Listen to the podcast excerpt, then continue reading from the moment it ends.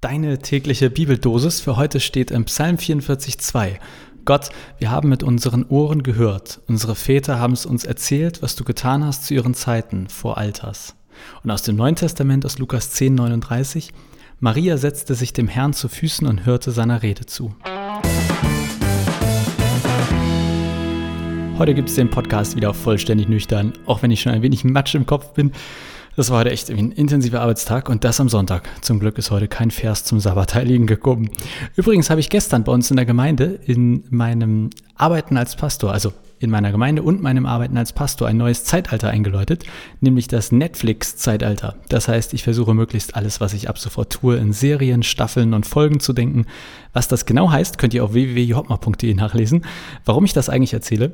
Dieser Podcast hier ist ein gutes Beispiel für das, was ich ab sofort machen möchte. Denn dieser Podcast hier ist quasi wie eine Serie und wir sind sozusagen mitten in Staffel 1, die von Ostermontag bis Pfingstmontag geht.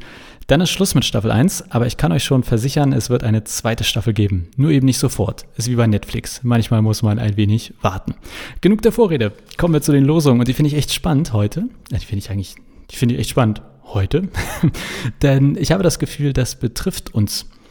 Aufgepasst, da hat jemand vor etlichen Jahrhunderten, vielleicht sogar Jahrtausenden, in dem Psalm aufgeschrieben, Gott, unsere Väter haben uns erzählt, was sie mit dir erlebt haben.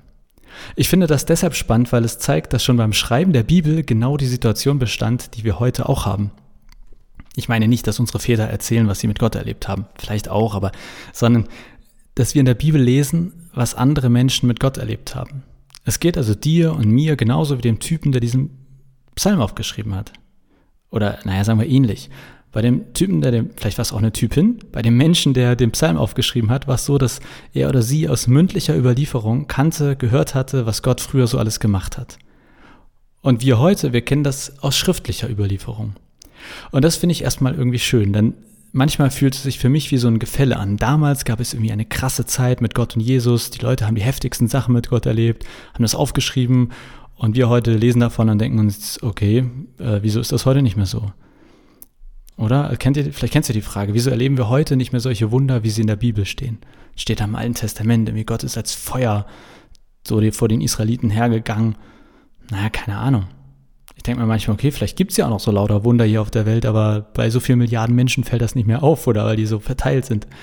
Auf jeden Fall, vielleicht kennst du ja das Gefühl, dass da irgendwie ein Gefälle ist, sowas wie ein ja, wie ein Qualitätsunterschied zwischen uns und diesen krassen Typen in der Bibel. Aber, na, Digga, aber, ich glaube, das stimmt eigentlich nicht. Ich glaube, da stimmt was mit meinem Gefühl sozusagen nicht. Und wenn du das hast, dann auch mit deinem Gefühl nicht.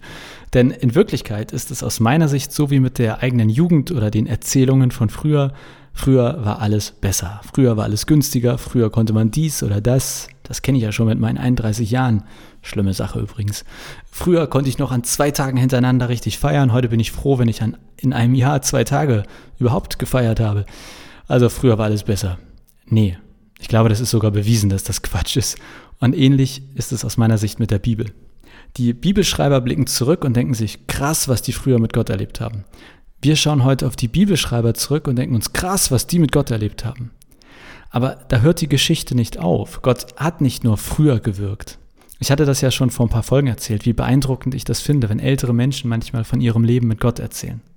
Vielleicht kennt ihr auch die Geschichte mit diesen Bergleuten irgendwo in Südamerika, glaube ich. Ich hatte vor kurzem in irgendeiner Predigt auch darüber gesprochen. Da wurden irgendwie, ich sage jetzt mal, 20 Bergleute eingeschlossen. Das war irgendwie alles total hoffnungslos und irgendwie wurden die doch noch am Ende gerettet. Krasses Happy End. Und jetzt in aller Kürze, die Bergleute sind da unten in dieser extrem Hoffnungslosigkeit irgendwie alle Christen geworden und erzählen heute allen um sich herum, was sie für einen, für einen Gott haben und was der für ein Wunder an ihnen getan hat. Machen wir uns nichts vor. Geschichte ist immer Interpretation. Wenn wir jemandem erzählen, wie unser Urlaub war, dann ist das immer eine Interpretation von dem, was wir erlebt haben. Und so ist das auch mit all den Geschichten über Gott. Die Leute, die die Bibel aufgeschrieben haben, die haben das, was sie erlebt haben, interpretiert, gedeutet. Und sie haben gesagt, hey, da war Gott am Werk. Und die Väter von den Bibelschreibern, die haben das auch gemacht. Die haben das bloß nicht aufgeschrieben, sondern eben erzählt. Die saßen vielleicht da am Lagerfeuer. Wie stellt man sich das immer so vor, ne? dass die früher alle am Lagerfeuer saßen. Ich glaube, ich völlig verblendete, romantisierte Vorstellung. Egal. Ich stelle mir das so vor, die Väter der Bibelschreiber saßen da auch am Lagerfeuer und haben dann von ihren Erlebnissen erzählt, aber haben sie eben auch interpretiert, gedeutet. Also durch alle Zeit gilt, Geschichte ist das, was wir aus dem Erlebten interpretieren. Das gilt früher, das gilt heute, das gilt für den Glauben, das gilt für den letzten Sommerurlaub, das gilt aber auch für jede Form von Geschichte. Ja, falls du nicht mehr weißt, was Sommerurlaub ist, es gab mal eine Zeit, da konnte man einfach reisen, wohin man wollte, ohne Mundschutz. Aber das ist schon äh, lange her. Früher war alles besser, wissen wir ja. Nehmen ernst, mit Blick auf die Uhr, ich muss hier zur Landung ansetzen. Was ich mit all dem sagen will, ich bin überzeugt davon, dass Gott heute noch genauso wirkt wie zur Zeit der Bibel und zur Zeit der Väter der Bibelschreiber. Ich glaube, der entscheidende Punkt ist, wie interpretieren wir das, was wir erleben?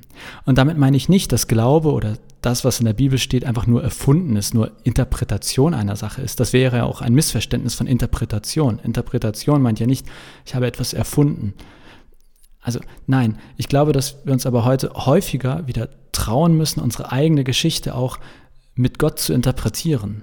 Das entscheidet sich, finde ich, am häufigsten an der Vokabel Glück und Zufall. War das Glück, dass etwas passiert ist? War es Zufall? Ja, oder war das vielleicht Gott?